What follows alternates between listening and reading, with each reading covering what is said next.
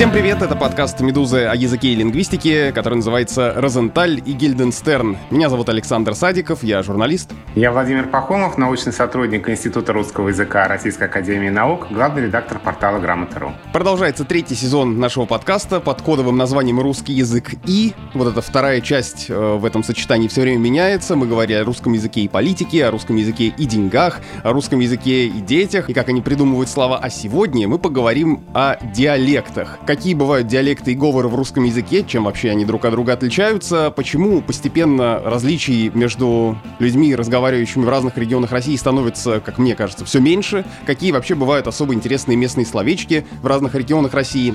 И обо всем этом мы с Володей будем говорить не одни. Мы позвали гостя, правда, пока еще виртуально позвали, втроем в одной тесной студии собираться, наверное, эпидемиологически небезопасно, надо соблюдать дистанцию. Так вот, с нами сегодня Игорь Исаев, диалектолог, директор Института лингвистики РГГУ. Игорь, здравствуйте. Здравствуйте, здравствуйте, здравствуйте. Мы обычно начинаем э, наш э, третий сезон с ответов на вопросы, которые приходят нам на почту, подкаст собакамедуза.io. И я сейчас хотел бы прочитать два письма, которые непосредственно касаются нашей темы. Они э, довольно объемные, но мне кажется, что люди затрагивают все возможные вопросы и все возможные стереотипы, связанные с диалектами и говорами. Вот слушатель Максим пишет нам. Не могли бы вы обсудить тему диалектов и говоров? Да, вот уже обсуждаем. Я живу в Новосибирске, часто бываю в Москве. Единственная особенность речи, которая явно видна, это файл и мультифора. Произношение большей части слов одинаково, сами слова те же.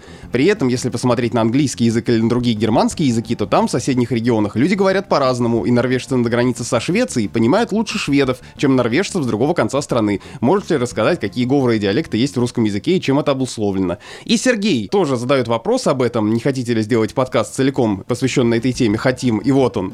Э, к примеру, пишет он, я живу в Западной Сибири, в городе Нижневартовске, но бывало несколько раз, что в других регионах меня по моему говору принимали за москвича.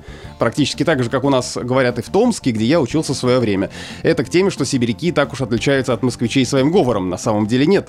Кстати, о московском говоре продолжает Сергей. Есть такое показательное по-московски произнесенное слово «мазгардума», то есть Мосгордума. Очень хорошо иллюстрирует, что я сейчас понимаю под московским говором. Приходилось общаться с пермяками, могу сказать, что говор у них тоже узнаваем, и, по-моему, весьма удачно отображен в сериале ТНТ э, «Реальные пацаны». А в 92 году, продолжает наш слушатель, я пытался поступить на переводческий факультет Нижегородского института иностранных языков, э, приехал в Нижний Новгород и ждал этот легендарный нижегородский говор, и наконец услышал, как два мужика сельского вида сказа... один другому сказал «Все дорожат, дорожат, а не дешевеет, кооператоры хреновы». Но там было слово не хреновое, а другое из э, выпуска предыдущего нашего подкаста про мат, но тем не менее, в принципе, понятно. Вот такие вопросы нам задают, и мне кажется, что можно это немножко структурировать и э, рассказать, э, что на самом деле происходит. Ой, а можно я сначала расскажу свой любимый анекдот про диалекты и говор? Игорь его знает, и он его на Фейсбуке так хорошо прокомментировал. Здравствуйте, бабушка. Мы из Москвы приехали местные говоры изучать. Поговорите с нами, расскажите нам что-нибудь. Ой, да что тут изучать, сынки? У нас же среднерусские говоры. Вон на севере хотя бы стяжение гласных есть. Да-да, это правда. Это правда. Еще есть замечательный анекдот. Уж давайте, раз мы начали с вами жечь напалмом, то будем говорить про анекдоты. Есть такая замечательная северная особенность стяжение гласных. И, собственно, это вот, Александр, ровно то, о чем спрашивал э, читатель-слушатель. Про стяжение дорожат, дорожат, а не дешевеет. В северную столовую заходит работник, смотрит на меню, а продавщица его спрашивает, гуляш? Он говорит, да нет, пообедать пришел.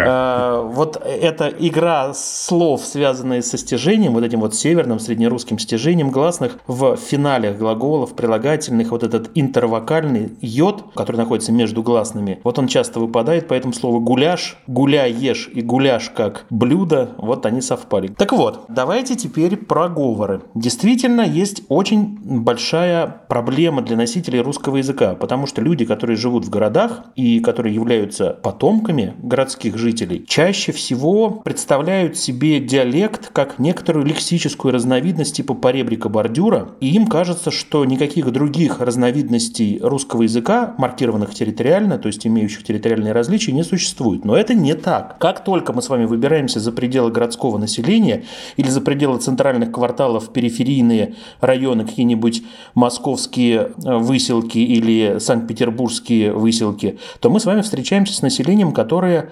когда-то жило в тех селах, селах, которые сейчас поглотил мегаполис. Есть замечательные работы, которые описывают старое коренное население слобод московских, какие там были выходцы, как восток Москвы заселяли рязанцы. Но это все равно не территориальные диалекты, которые распространены в селах. Для того, чтобы узнать, что такое диалект или говор, мы с вами должны вырваться из городской среды, где бытует разговорный язык и где есть носители литературного варианта русского языка, национального русского языка. Вот этот литературный вариант, он накладывает такой серьезный очень отпечаток на то, как выглядит лицо городского русского языка, просторечия. А настоящие территориальные диалекты, конечно, они за пределами городов, в селах. И вот эти вот сельские разновидности – это то, что мы с вами э, слышим, приехав в Архангельскую деревню, Вологодскую деревню, Владимирскую деревню, Тульскую деревню, Белгородскую деревню, о Белгороде села. И в этих селах мы с вами услышим диалектные черты, главные из которых такие. На уровне фонетики а, северные и южные говоры различаются тем, что на севере, как мы с вами знаем, окают, говорят на ом, молоко, хорошо, но при этом это не значит, что там окают во всех словах, где есть безударные гласные после твердых согласных. Нет, там различают О и А. Там скажут какой-нибудь там сарафан на молоко, то есть А и О будут различаться. Вот что такое оканье. В некоторых случаях, особенно, а, я помню, был сериал новый, а, снят по «А зори здесь тихие», и там Восков был героем, который не прошел диалектологическое совещание. И он около везде. Он говорил и сурофан, и молоко. И это, конечно, было неправильно. Любые диалектологи, маломальски прошедшие даже курс университетской диалектологии, она читается на всех более-менее серьезных филологических факультетах, все разводили руками. Ну как, это не оконь. Ну что значит, окать не везде надо. Окать надо там, где гласный О. И вот это вот одна фонетическая черта. А вторая фонетическая черта, очень важная, которая характеризует юг, это аканье. Ну, то есть это вторая часть черты. Север окает, а юг акает. Все, что южнее Москвы, включая Москву, это говоры, так называемые акающие. Это говоры, в которых а, распространено неразличение О и А. И мы с вами, как носители говора а, литературного, это хорошо представляем. Для нас с вами это знакомая родная система, и в этой системе мы с вами живем. Для нас молоко, сарафан, это то, что э, делает нас с вами узнаваемыми акальщиками. Это то, над чем смеются другие носители говоров, даже акающих. Они считают, что в Москве это очень широкий А. Но вот это не так. Это вот такая вот первая черта большая, которая делится на две части. Вторая большая черта, которая разделяет север и юг, это развлечение, это тоже фонетическая черта. Это Г смычный на севере, и в литературном языке он тоже есть у нас. Видите, московский говор, среднерусский говор. И Володя правильно начал рассказ про среднерусский говоры в анекдоте. Вот среднерусские говоры устроены таким образом, что они совмещают черты порознь характерные северу и югу. Ну, про это отдельно мы поговорим. А вот эта вот черта с «г» смычным, она северная. Она известна и некоторым среднерусским говором с северной основой. А все, что южнее Калуги, Калуги, это уже говор с «г» фрикативным. Там будет «нога», и, соответственно, когда этот «г» фрикативный оказывается в конце слова или перед глухим согласным, он чередуется с «х». «Нога», но «нох». И вот исправление, например, этой диалектной черты, когда люди сознательно стремятся к тому, чтобы избавиться от диалектных черт, занимает очень большую часть жизни. С одной стороны, казалось бы, ну очень легко, взял и избавился от г фрикативного. Чего проще? Стал вместо нее произносить г. Г смычный. Не нога, а нога. Да, все бы просто было, если бы наши звуки встречались только в так называемых сильных позициях. А в некоторых случаях они встречаются в слабых позициях, когда вот происходит чередование с х и ног, денег. Это сложная ситуация. И если вы внимательно послушаете нашего замечательного телевизионного ведущего Николая Дроздова, вы услышите, что у него южно-русские корни. Он не смог избавиться от черты с «х» в слабой позиции. У него будут деньги, но денег. Это вот, понимаете, какая непростая часть нашей филологической культуры человеческой, которая заставляет нас, с одной стороны, искать твердое, так называемое основание литературное, и при этом очень трудно избавиться от диалектных. Это вот такие важнейшие фонетические черты.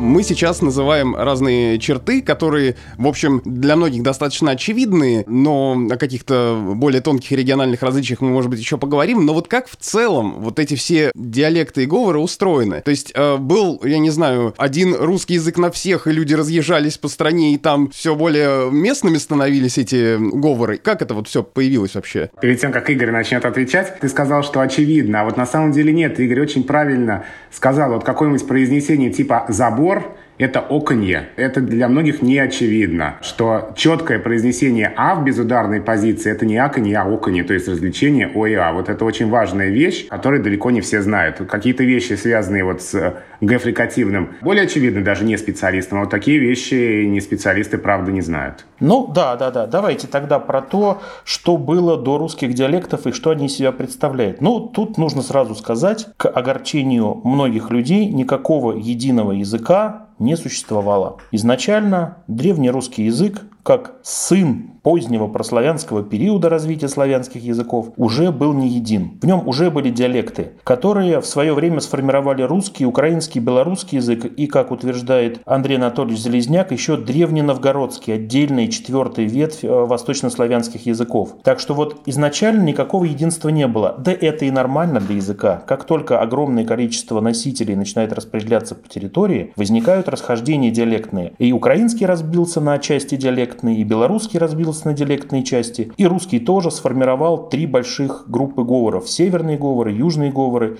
и среднерусские, которые считаются такой зоной интерференции севера и юга. Ну, на самом деле, там есть и свои узнаваемые диалектные черты. И отдельно говорят про западные русские говоры. Надо сказать, что вот сейчас я говорю про территорию центра европейской части России, про ту территорию, где сформировались такие автохтонные, настоящие, исконные русские говоры. Они здесь варились, и этот плавильный котел сформировал вот эти три больших диалектных группы плюс западные русские говоры. А все, что дальше за Нижний Новгород, за Урал, Дальний Восток, это то, что заселялось выходцами из этой территории центра европейской части России. На самом деле коренная территория формирования – это центр европейской части России. От Архангельска до Белгорода вниз и, соответственно, от бывших союзных республик и приблизительно до, сверху веду линию, Киров, э, Нижний Новгород, Саратов вниз. Вот такая вот линия. Но ведь за Уралом-то тоже говоры есть? Или они какие-то другие, или они по-другому просто появились? Они появились э, в результате походов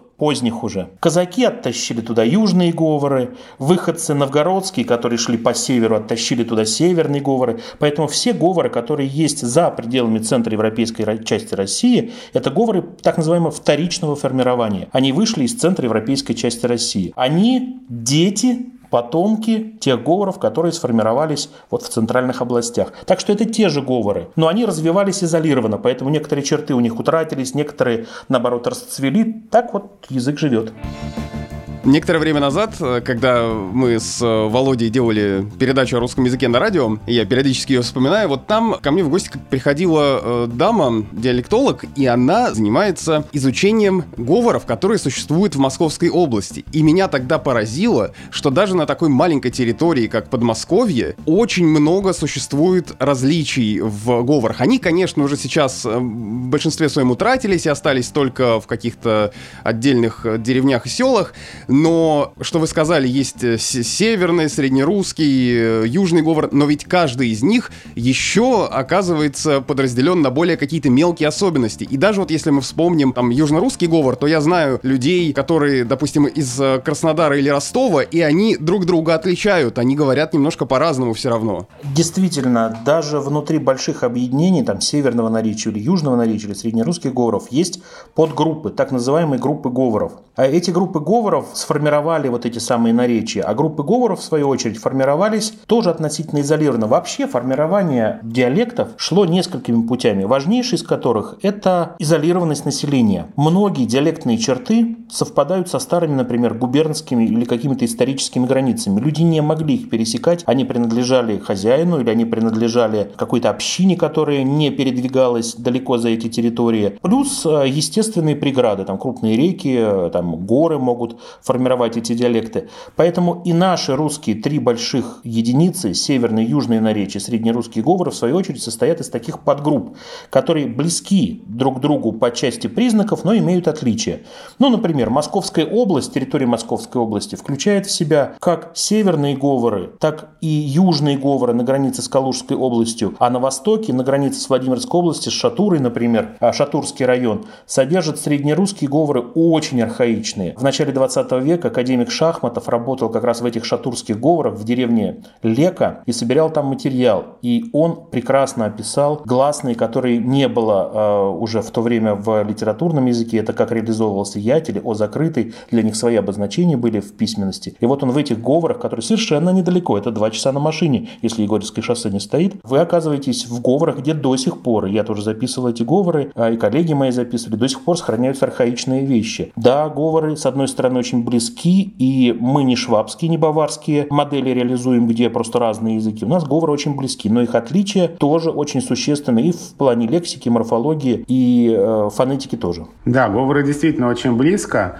А я вот тут зимой э, ездил с ребенком в город Александров, а, музей Александровская Слобода, резиденция Ивана Грозного, ну, заодно а, ребенку рассказать, показать. Мы там в подвалы спустились, э, средневеково ему все это очень понравилось. А меня поразило, ну, как поразило, я, в общем-то, э, этого ожидал и в то же время не ожидал от одного из работников музея, когда мы спросили там, как пройти куда-то, она ответила, и в этой фразе она сказала это, ну вот с абсолютно явным четким оконем. Причем таким четким, что, кажется, даже ребенок обратил на это внимание, а уж он-то там пока не обязан различать разные диалектные особенности. Казалось бы, два часа электричка с Ярославского вокзала, город Александр, Владимирская область, и уже это четкое совершенно оконе, причем от работника музея, то есть, в общем, даже в деревню не надо никак уехать, чтобы это услышать, и вот это очень здорово. Мне кажется, само слово «говор» можно использовать использовать как такой, такую лакмусовую бумажку, кто как его произносит. То есть, наверное, ожидаем, что люди с севера произнесут говор, люди с юга произнесут говор, и это тоже уже вот в самом этом слове, кто, как люди это произносят, можно да, да, да. делать э, отличия какие-то. Меня как-то поразила фраза которую сказал Игорь. Я, Игорь, с тех пор тебя очень часто цитировал, вот именно эту твою фразу. Ты как-то сказал, что если бы история пошла по-другому, и столица Руси осталась на территории Владимира Суздальского княжества, то нормой литературного языка было бы оконье, а не аконье. И мы бы тогда все в литературном русском языке говорили, а на тех, кто не говорят, а говорят, показывали бы пальцем, да, и говорили бы, какой ужас, как это там, не литературно и просторечно. То есть вот, что само по себе там ни оконе, ни аконе, нет ничего в этом какого-то такого стыдного, смешного и прочего. Это одна из особенностей языка, которая в литературном языке могло так сложиться, тоже могла бы стать нормой. Да, вот конечно. Меня это тогда мысль поразила, да, и я вот с тех пор ее очень часто цитировал. А вот это, мне кажется, очень важный момент, э, что многие, ну вот есть такая обывательская точка зрения, что говоры — это, ну, что-то неправильное, ну, и с чем надо бороться, там, искоренять, особенно если вы переезжаете в Москву. Но это же не что-то ошибочное, это просто что-то другое особенное. Конечно, это наша типичное отношение к своему и к чужому.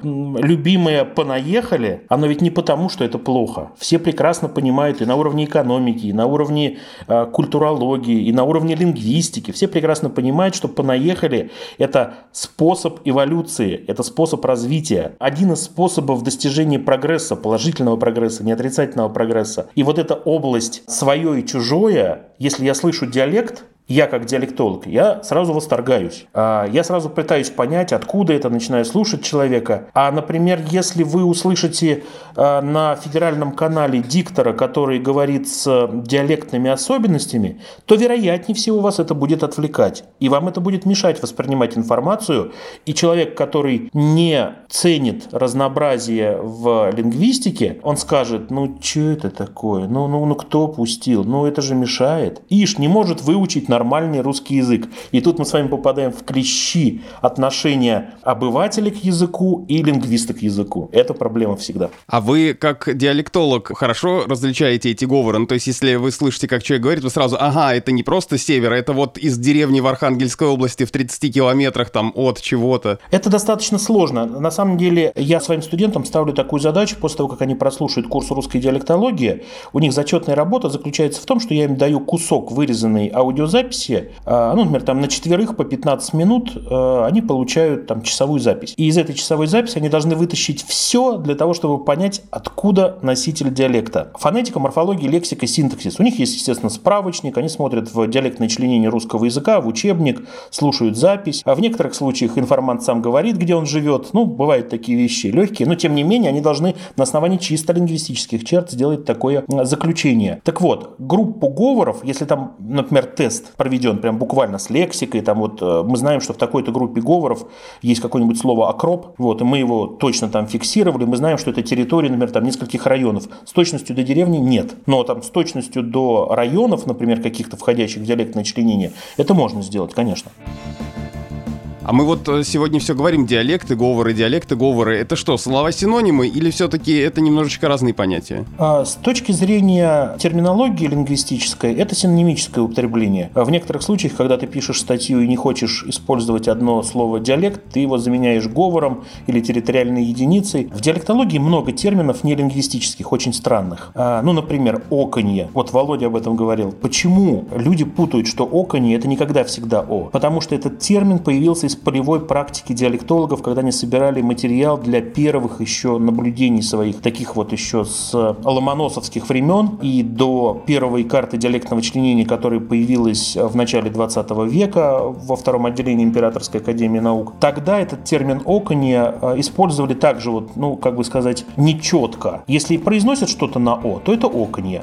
А когда произносят что-то на а, это аконье. И термин такой появился. Термин яконье появился по этой же причине, потому что там не особо суд, виадут. Ну, там типов якони 20 штук, наверное. И они различаются разными вещами. И вот слово говор, как терминологическое, оно тоже появилось э, не терминологически, но закрепилось в науке. Без этого никуда не денешься. А диалект, да, это такое нормальное греческое приобретение для описания просторечного нашего грубого говор. Ну, в науке, да, оба рядом. Якони это ведь еще и как могут носители языка понимать? Это когда человек много «я» говорит, да? Что ты тут якаешь, да? Я последняя буква в алфавите и все такое. Ты знаешь, я даже не подумал. Да, это другое яконье, это лингвистическое яконье, а это обывательское яконье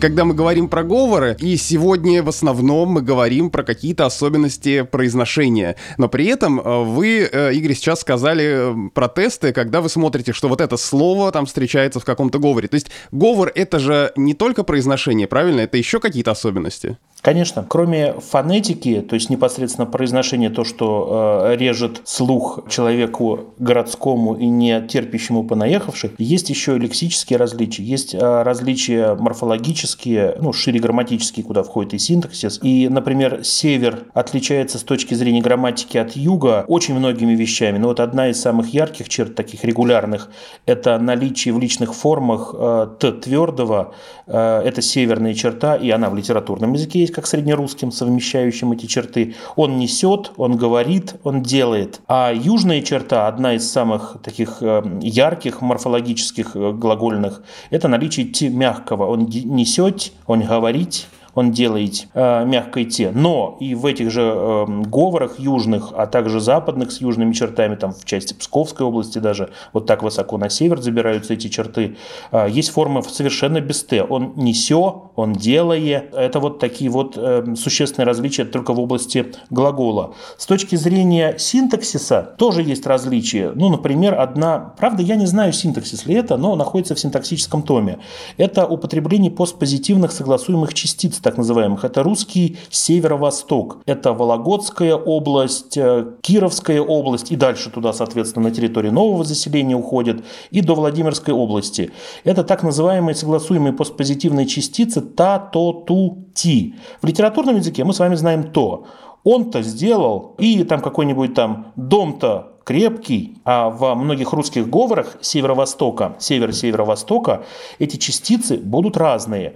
Например, дом от, а, в доме ти, дома та, то есть они как будто бы формально согласуются с тем элементом, на который заканчивается предшествующее слово. И некоторые говорят, ого, да это же определенный артикль, потому что посмотрите, как они употребляются. Они употребляются как раз в том случае, когда уже говорилось об этом. При первом употреблении слова «дом» никакого «то» не будет. То есть там «это наш дом». Дом вот построили хороший. То есть вот эта штука заставляет думать о том, что вот эти вот остатки категории определенности, они сохраняются вот в таких говорах. И действительно это похоже очень выглядит. Но вот тут есть некоторые споры. Вот такие вот любопытные вещи. А какой говор, какой диалект в вашей практике был для вас наиболее необычным? Или что-то, какая-то черта где-то, которая ну прям вот вас поразила? У меня просто был культурный шок в 2003 году. Я до этого работал один, я я был студентом-аспирантом Владимирского государственного педагогического университета и на кафедре русского языка писал дипломы курсовые по диалектологии.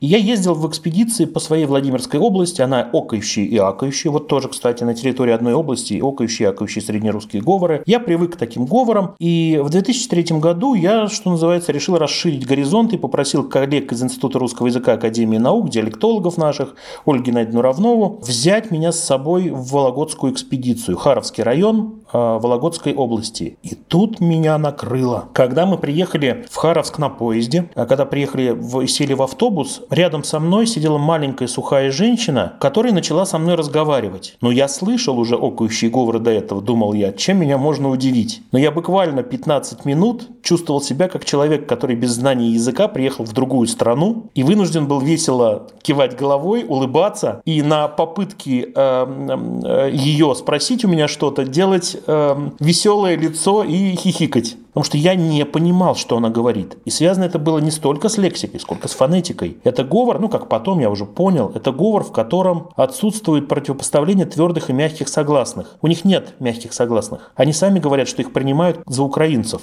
Там какой-нибудь там Z вместо зять говорит, и буквально два дня, наверное, мне потребовалось для того, чтобы понять, что это за фонетика такая. Ну, потом уже привыкаешь и действительно оказываешься в среде и большое количество адак и однако, которые используются в какой-то хитрой тоже функции. Я сейчас уже не помню, было описание э, Елены Калугиной в своей курсовой работе. Она студенты, видите, какие замечательные проекты делали. Сейчас она сотрудник Института русского языка. Вот она рассказывала рассказывала про употребление этих всяких «пришел дак» или там «сделал однако». Вот она распределение этих дак и однако описывала в своей студенческой работе. Очень такие вот важные лингвистические наблюдения, которые делают студенты в этих экспедициях. Вот такие чудеса. Ты оказываешься в говорах, которые принадлежат твоему русскому языку и которые как будто бы сильно не отличаются друг от друга, но встречаются вот такие потрясающие идиомы. Сколько нужно тренироваться, чтобы на слух отличать вот эти фонетические особенности? Потому что я вот знаю, например, меня как лингвиста, я не специалист по диалектологии, я не специалист по фонетике, но просто как лингвиста меня в разных а, регионах России, в разных городах, куда я приезжаю, там, на какие-нибудь фестивали языков или там в рамках путешествия тотального диктанта или еще с какой оказией, меня спрашивают, а вот какие особенности нашей речи а, вы услышали? Какие особенности вот нашего города, нашего региона вы можете сказать такие вот уникальные? На что я отвечаю, ну слушайте, я у вас, во-первых, первый день, во-вторых, я в городе, в-третьих, я не фонетист, не диалектолог, и мне очень сложно, если это не какие-то прям ярко бросающиеся в глаза а, особенности речи, если это не какие-то прям именно свои местные слова, типа той же самой знаменитой мультифоры, а, мне очень сложно сказать. Вроде вы говорите на том же самом литературном русском языке, на котором говорю я, на котором говорят в других городах. Вот а, сколько нужно условно времени, чтобы, пожив где-нибудь там в городе или за городом, научиться отличать на слух а, вот эти вот диалектные особенности. Потому что меня поразили некоторые коллеги, которые могут, будучи не диалектологами, не фонетистами, просто лингвисты, да, ну там с таким хорошим лингвистическим кругозором, не просто сказать, что человек, допустим, из Дагестана, но и сказать, из какого он района Дагестана, при том, что он говорит на русском языке. Володь, ты знаешь, это вопрос очень сложный, потому что я, как человек со средними способностями, долго торможу. Очень сложно мне было, это я сейчас поделюсь личным опытом, а потом расскажу, как студенты мои в себя ведут. Так получилось в жизни, что я в год выезжал в три, а иногда в четыре экспедиции, поэтому вот в этом году из-за короны я не поехал в 50-ю свою экспедицию, не смог. Так вот, выезжая 3-4 раза в год в разные экспедиции со своими дорогими и любимыми любимыми коллегами-диалектологами из Института русского языка Академии наук, перемещался между разными населенными пунктами разных групп говоров и наречий.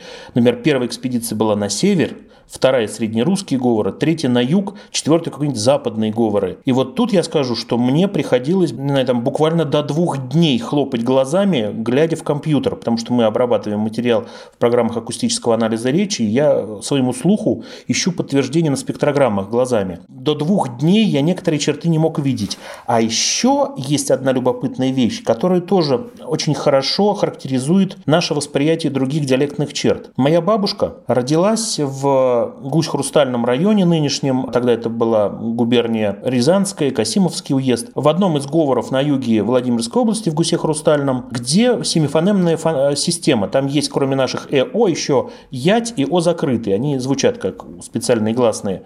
То есть там на две гласных больше, чем в литературном языке. Я не мог понять, когда я приехал в говоры с семью фонемами, с коллегами в другие говоры, я не мог понять, чему они восхищаются. Я ничего не слышал. Я абсолютно ничего не слышал особенного, и мне казалось, что они врут, попросту говоря, пока я не заглянул в компьютер. И после этого я вернулся в деревню, где родилась моя бабушка, стал записывать там носители, и я понял, почему я не слышал семь фонем. Это была норма моего детства. У меня был перцептивный эталон, заточен на пятифонемную и на семифонемную систему, и я просто не слышал никаких вещей. А жена, например, до сих пор надо мной иронизирует, что у меня в, в слове «значит» мягкий «т» рязанский от бабушки. Он, значит, не пришел, значит. Так что эти перцептивные талоны очень сильно тормозят освежение лингвистического восприятия. И вот это моя личная история, когда я просто пострадал, я смотрел вокруг, я думал, меня разыгрывают. И потребовалось несколько лет для того, чтобы это зрительное восприятие компьютерной программы перешло в слух, в мозг. И студенты тоже, приезжая в экспедиции в Новый Говор, они первые дни говорят, Игорь Игоревич, мы ничего не понимаем, мы ничего не понимаем. Вот так. Я бы хотел сейчас вернуться к теме отношения, нашего отношения к диалектам, к тому, как они существуют сегодня, потому что мы говорим о том, какая это интересная форма языка и как э, интересно люди говорят там и там, но у меня есть подозрение, что через какое-то время часть этих диалектов э, останется только в виде записей, которые вы сделали во время экспедиций. И вот э, в одном из выступлений на постнауке э, у вас, э, я посмотрел, у вас там такая цитата. Иногда можно слышать, что территориальный диалект — это отсталая и непопулярная форма форма языка, которая в условиях всеобщего образования должна исчезнуть достаточно быстро. Причина такого отношения проста. В начале советской эпохи диалекты связывались с проклятым феодальным прошлым и признавались буржуазным пережитком, который будет устранен в ближайшее время. И эта позиция, пишете вы, сохраняется в сознании учителей русского языка сельских школ, получивших образование в соответствующее время. Такое отношение к диалектам неверно. Вот какое будущее ждет диалекта, на ваш взгляд? А, я надеюсь, солнечное, и жизнь диалектов будет бесконечной и продолжительна. С чем связано связана моя убежденность. Диалекты территориальные – это сельское достижение, это сельское достояние, это сельское приобретение и сельское развитие. Пока будут села, будут диалекты. Единственное уточнение, которое я должен сделать прямо сейчас, сельское население, которое исчезает ну, прямо вот на наших глазах сейчас, связано это вот с чем. Оно сокращается, оно не исчезает. Связано это вот с чем. А раньше для обработки земли требовалось, ну, там, не знаю, там несколько сот, несколько тысяч пар рук для того, чтобы полоть свеклу или бураки, или буряк, как говорят на юге. Вот. А для того, чтобы а, вынимать из земли картофель, перекладывать его в мешки, сейчас это делает техника. И любой сельскохозяйственный комбайн заменяет тысячи людей в поле. Поэтому экономически жизнь русской деревни обрезана и сломана. Потому что доживают старики, которые были теми самыми комбайнами. А молодежь в таком количестве для производства сельскохозяйственных работ не нужна. Поэтому молодежь начала покидать село ну, приблизительно в 60-х годах. Может быть, я долго подхожу к вопросу о русских диалектах, но это принципиальный момент. Крепостное право отменено в 60-х годах 19 века. Но еще сто с лишним лет русский крестьянин не мог уехать из деревни никуда. Сначала эпоха Первая мировая война. То есть, смотрите, с десятых годов, ну, начинайте чуть раньше, там, с пятого года, когда начались волнения, и до конца 40-х годов, до конца Второй мировой войны, было не до разъездов. В 50-х годах начинается большое строительство. Люди пытаются уехать в города, строить, но там хватает рук невольных. И в 60-х годах, через 100 лет после отмены крепостного права, крестьянин начинает получать паспорта для того, чтобы уехать в города. И именно в 60-х годах начинается активное передвижение сельского населения в индустриальные центры, в большие города. Начинается активный рост городов и иссыхание русского села, такое кадровое. И те, кто сейчас доживает в селе, это люди, которые имеют там бюджетную работу, участвуют в сельскохозяйственных проектах в каких-нибудь там оставшихся колхозах. И именно это, а не лингвистика, определяет жизнь диалектов. Там, где есть работа, диалект никуда не денется, и он прекрасно развивается. Мы записываем молодежь, школьников, они такие же диалектные. Русский север в значительной степени депрессивен, это правда. Тяжелые условия сельскохозяйственные и деревни, в которых мы работали много лет, там 3-5 носителей, и вообще жителей, что там носителей, в каком-то селе, и ты едешь в районный центр, чтобы там найти 2-3 сотни человек. А, например, южные экспедиции э, там, в Староскольский район, где замечательные земли, огромные тысячные села. Там знаете, как население говорит? Ну вот к чему, говорит, это ваше Г? Ну Г же ведь правильно. Я говорю, ну как, в литературном языке это Г? Ну к чему это ваше Г? Ну вот мы все тут Г говорим. Так их не перепрешь. Они уверены, что их диалект, он правильный, а мы с вами придуряемся. Означает ли это, что, может быть, более светлое будущее ждет южно-русские говоры, и, может быть, не такое светлое будущее ждет северно-русские говоры. И второй вопрос, если так хорошо а, развиваются южно-русские говоры, если столько носителей их убеждены, что они правильно говорят, не ожидает ли литературный язык какое-то вот такое влияние южно-русских говоров более сильное? Ну, Володя, я должен сказать, что южные говоры тоже живут по-разному. Вспомним какие-нибудь калужские, а не белгородские территории или соседние воронежские, и там все не так радужно. Вот, поэтому ответ, ждет ли южные села будущее диалектное, а все остальные сдохнут, я думаю, что вот так однозначно я, пожалуй, не а, а, определюсь, потому что вероятность, ну, такая, ну, такое, скажу я вам. Но литературный язык защищен, ведь диалект – это не кодифицированная норма. Там есть норма, узуальная узус, традиционная норма. Но литературный язык защищен. Вот, Володя, ты же входишь в президентский совет по русскому языку. Ты же не позволишь э, какому-нибудь диалектному слову южнорусскому попнуться, потянуться, войти в словарь. Ну, это же не решает совет по русскому языку. А на самом деле, действительно, диалекты ведь не кодифицированы. Кстати, про некодифицированность диалектов. Я думаю, что мы можем и должны назвать а, выдающиеся именно научные работы и словари, посвященные русским говорам для тех, может быть, слушателей, кому интересно узнать об этом побольше. И в первую очередь нужно назвать многотомные слова русских народных говоров, который в электронном виде опубликован на сайте Института лингвистических исследований Российской Академии Наук и легко доступен э, любому желающему совершенно свободно и бесплатно. Да, да, и еще надо сказать, что еще есть замечательные словари. Если вы возьмете в руки тоже уже доступные в электронном виде в почти, ну, многие тома Архангельского областного словаря, это вообще региональный словарь, посвященный конкретному ареалу, или замечательный словарь псковских говоров, или словарь вологодских говоров, вы получите незабываемое совершенно удовольствие это вот такая стопроцентная рекомендация. Это чтение на ночь, сопоставимое с самыми крутыми романами. Вопрос, которым задаются и наши слушатели, вот письма, которых я прочитал в начале, почему все-таки, несмотря на такое огромное количество этих разных говоров, мы на самом деле очень мало их различаем.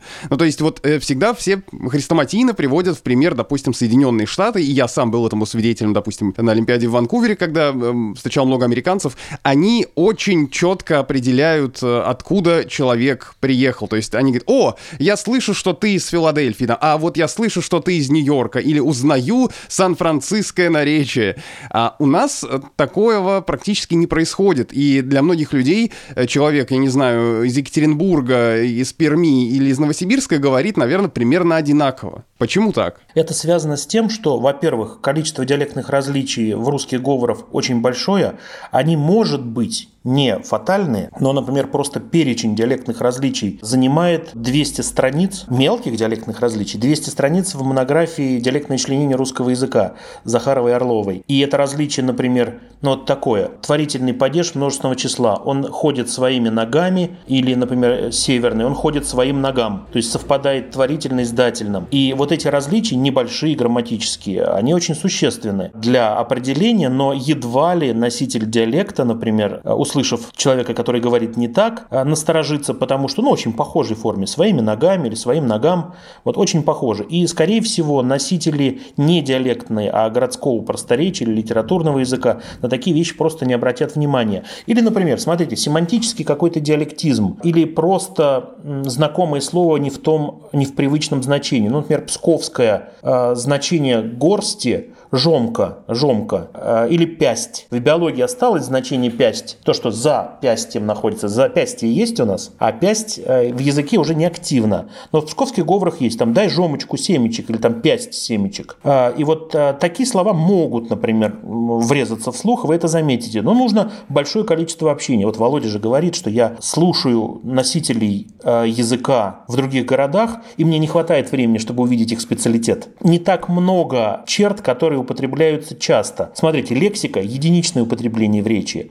Грамматика чуть чаще. Фонетика самая частая, она почти в каждом слове. Поэтому мы ловим друг друга на фонетических чертах, а фонетические черты они имеют ну, такое очень крупное территориальное членение. Видите, оконье, весь север, там аконье, все среднерусские акающие юг. Поэтому нам очень трудно ткнуть пальцем, откуда человек, потому что частотные фонетические явления имеют очень широкий охват. Я думаю, поэтому.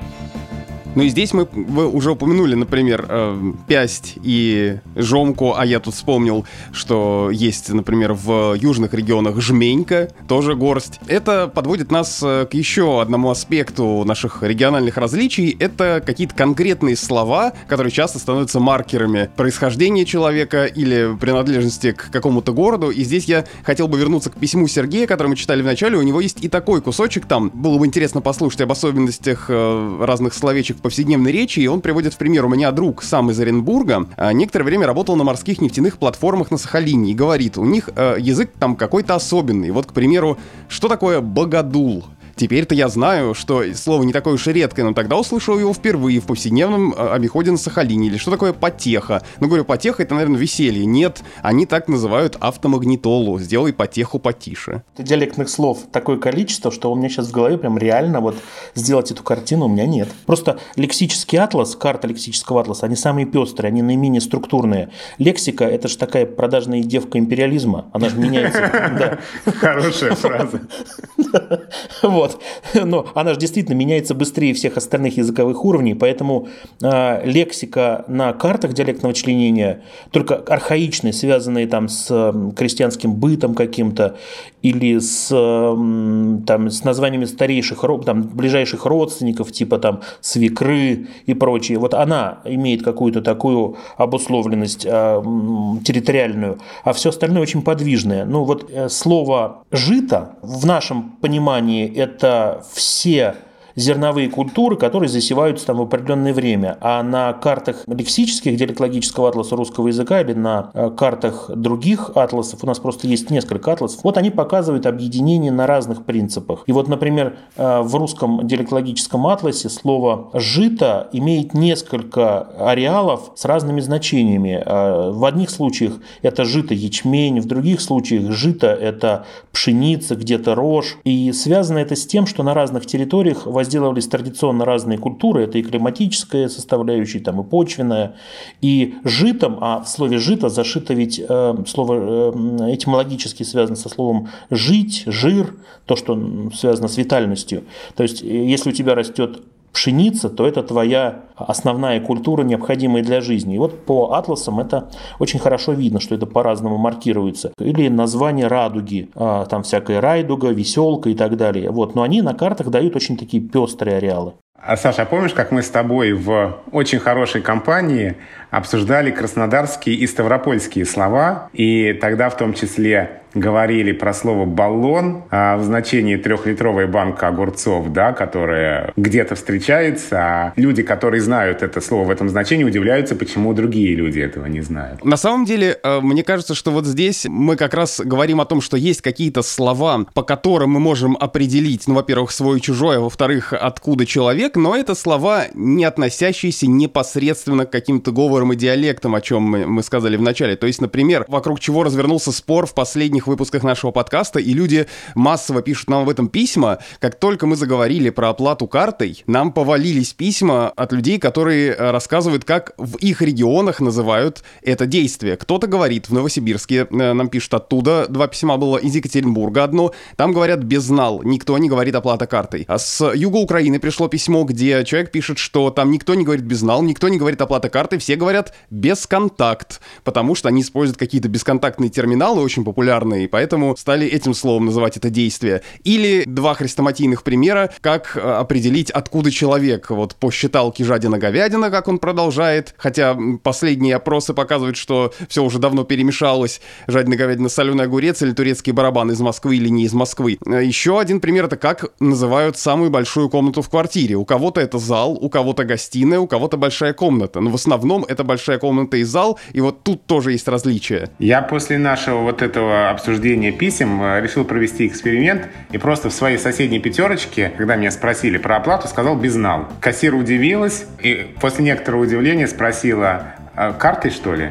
То есть у нас здесь не работает, у нас здесь наоборот. Оплатить-то как будете? Безнал безналом, оплатить как будете? Да, да, да.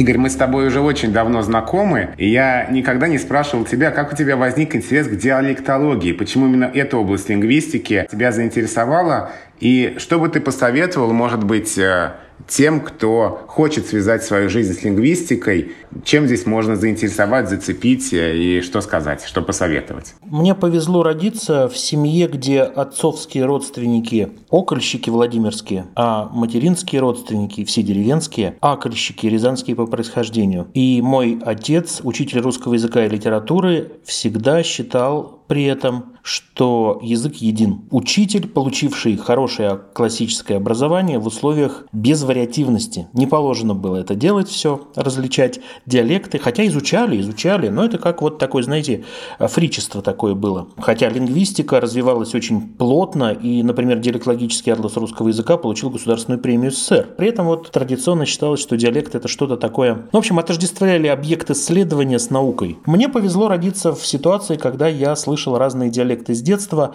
И когда я поступил на филологический факультет Владимирского государственного педуниверситета, на первом курсе у нас была регулярная, регулярная дисциплина, диалектология, и я понял, что я слышу. И я с первого курса университета с дешевым диктофоном начал ездить по окрестным селам, окающим, акающим вокруг Гуся Хрустального, где, собственно, я родился. И вот это вот столкновение с природой говорящих людей, оно меня просто поразило. Надо сказать, что я испытывал очень долго тяжелые чувство, я боялся войти к людям в дом. Сейчас я совершенно бессовестный в этом смысле человек, я попадаю в дом легко. Легко, как разведчик, да. А тогда мне было это очень трудно. Вот это такой тяжелый момент был. Но, в принципе, видимо, все было предопределено. Я проезжал в день на велосипеде больше 100 километров по окрестным селам, просто чтобы послушать, как это звучит. Я до сих пор уверен, что диалектология – это наука, которая позволяет прикоснуться к живому языку. Вот, хотите проникать в дома незнакомых людей, людей э, в российской глубинке, занимайтесь диалектологией. Легально проникать в дома, вот, я даже так скажу. Большое спасибо. Мы сегодня говорили о диалектах и говорах, которые существуют э, в России, с э, директором Института лингвистики РГГУ Игорем Исаевым.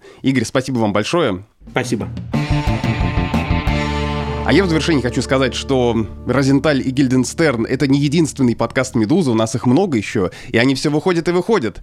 И недавно у нас состоялась премьера, у нас новый подкаст — о медицине. Подкаст на Мачи Манту, который ведут авторы одноименного телеграм-канала. И после первого же эпизода, который посвящен головной боли и всем ее различным видам, которых более 200, пришло несколько комментариев и писем от слушателей, которые обращают внимание на то, как одна из ведущих этого подкаста, Даша Саркисян, произносит э, во множественном числе слово «боль» и говорит она «головных болей». И многих это почему-то задело. Хотя я тут хочу выступить в защиту э, Даши и сказать, что да, это не нормативный вариант, и слов, мой любимый словарь Штудинера говорит, э, что ударение на первом слоге в этом слове, но поскольку Даша медицинский журналист, а, а у врачей, э, с которыми она постоянно общается, профессиональный вариант такой у них болей, так что не стоит обращать внимание на это в данном случае. Обратите внимание лучше на содержание, потому что оно того стоит. Я бы здесь хотел добавить, что ударение болей зафиксировано в словарях русского языка, зафиксировано именно с пометой «мед», то есть медицинская, Словари отмечают этот вариант и особо оговаривают, что это а, вариант профессиональный, характерный для речи тех, кто профессионально связан с медициной. Поэтому здесь как раз э, хорошо, что слушатели обратили на это внимание, а плохо, что отнесли это к каким-то ошибкам и странностям. Это не ошибка, это а, как раз говорит вот о том, о чем мы сегодня тоже говорили, что русский язык многообразен. И в том числе есть, э, есть литературная норма, есть э, территориальные диалекты, есть профессиональные диалекты, есть профессиональные слова и профессиональные ударения. И все это составляет единую палитру русского языка. В данном случае ошибки нет, это именно профессиональное медицинское ударение. Спасибо, это был подкаст Розентали Гильденстерн. Меня зовут Александр Садиков, я журналист. Я Владимир Пахомов, научный сотрудник Института русского языка РАН, главный редактор портала Грамота.ру. Пишите нам, если у вас есть какие-то вопросы, связанные с русским языком, может быть, вы вспомните какие-то свои интересные региональные слова, все это отправляйте нам на почту подкаст собакамедуза.io. Ну и напоминаю, что мы есть на всех платформах, и в том числе в новом приложении Медузы. Медуза X скачивайте в App Store и Google Play, оно очень удобное, и подкасты там можно слушать на специальном виртуальном экране, а еще, если вы создадите профиль, то можно будет начать слушать подкаст в приложении, а закончить с того же места на компьютере и наоборот. До новых встреч!